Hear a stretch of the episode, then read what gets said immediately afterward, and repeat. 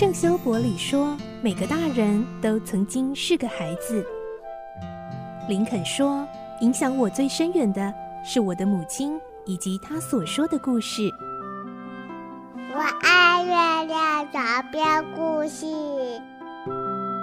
晚安，月亮床边故事。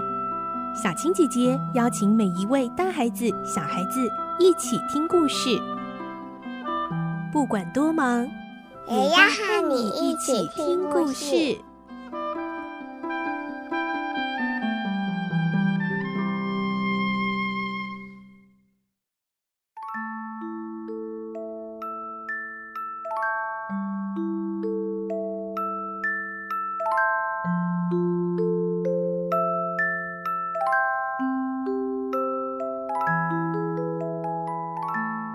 晚安，你和我们一起听故事。我是小青姐姐，我们继续听孤雏泪的故事。今天是四十八集。上一集我们听到费琴找人跟踪南茜，为的就是想知道为什么她最近行为怪异。今天我们会听到费琴他们跟踪着南茜来到了伦敦桥。原来南茜当初跟罗斯小姐约好了，就在这里见面。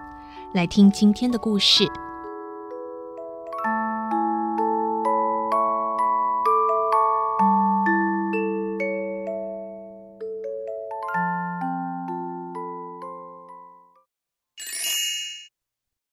孤雏泪四十八集，伦敦桥。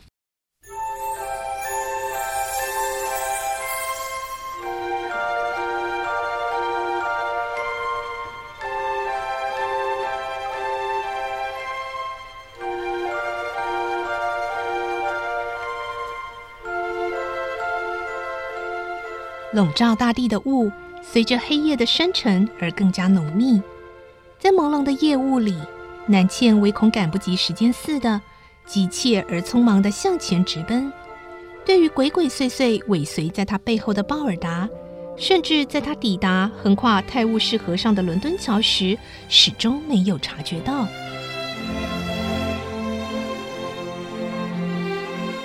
在只有两三个行人的伦敦桥上，南茜知道他要见的人还没到达，他心不在焉地来回踱步着。这时候，从圣保罗教堂的大钟传来一阵沉沉的钟响，已经十二点了。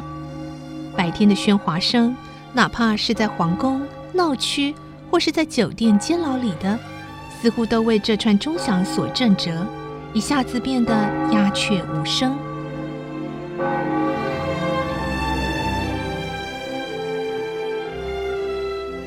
教堂钟响的余音仍然回荡于南茜的耳际。在桥的一端，一辆四轮马车突然停住了。南茜定神一看，只见一位头发斑白的老绅士伴着一位端庄美丽的少女从马车上冉冉而下。霎时间，南茜忘掉刚才焦急等待的痛苦，急速的走向他们。罗斯先开口说：“你终于来了，南茜小姐。自从上个礼拜以后，我们每天晚上都到这里来等你呢。”南茜神色慌张地说：“我们不要在这里谈话，罗斯小姐，给人瞧见是不好的。我们到那里去吧。”南茜指着幽暗的桥墩下，径自照着石阶先走下去，接着罗斯和那位老绅士也跟着他。步下石阶，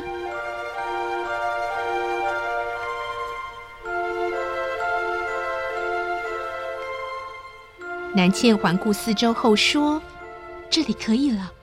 刚才在等你们的时候，不知怎么的，老是汗毛直竖，心惊肉跳。”布朗洛老绅士温和的问南茜：“哦，为什么呢？”我总觉得后面有人跟踪我，但却没有发现什么。现在我觉得安全多了。为了我们的事，真是叫你为难了。不，哪儿的话。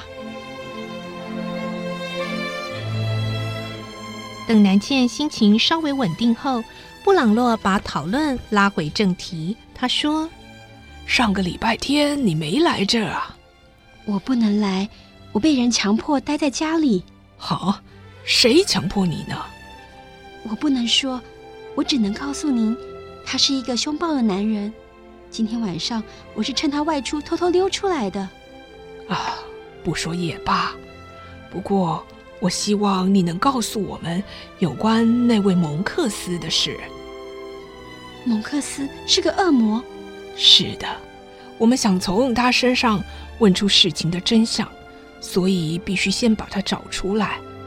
哦，另外，我们还希望你能告诉我们那个犹太人住的地方。您是说费琴？躲在桥上两边石栏杆后面偷听他们谈话的鲍尔达，这时也暗暗替费琴叫声糟糕。桥下的三个人做梦也没想到，就在他们头顶上会有人偷听他们的谈话。布朗洛说：“是的，我希望你引导我们去抓他。”不行，绝对不行！南茜断然拒绝他的要求。为什么不行呢？那犹太人也是个恶魔。如果把他交给你们，那一定会有更多人陪他上绞刑台的。至少，比尔就是其中之一。比尔，比尔是谁呢？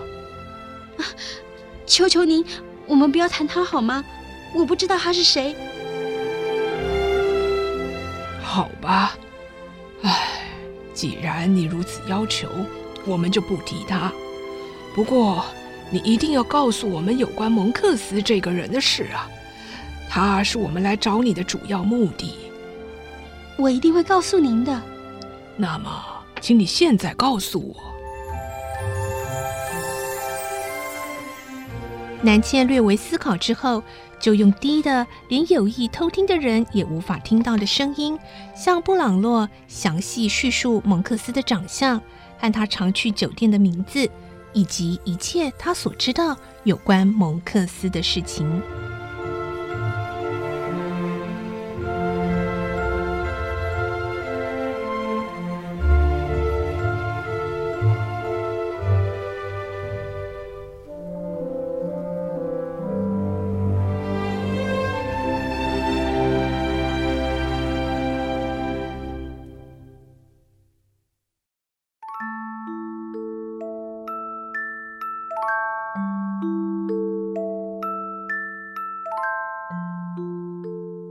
哦，现在南茜终于把他所有知道的事情全盘托出了，而且呢，现在老绅士他们也都明白了，接下来孤雏类的剧情慢慢的接近最后高潮情节。下个礼拜我们一定要继续锁定收听喽！明天是我们的绘本时间，记得和小青姐姐一起来听绘本故事。祝你有个好梦，晚安，拜拜。小朋友要睡觉了，晚安。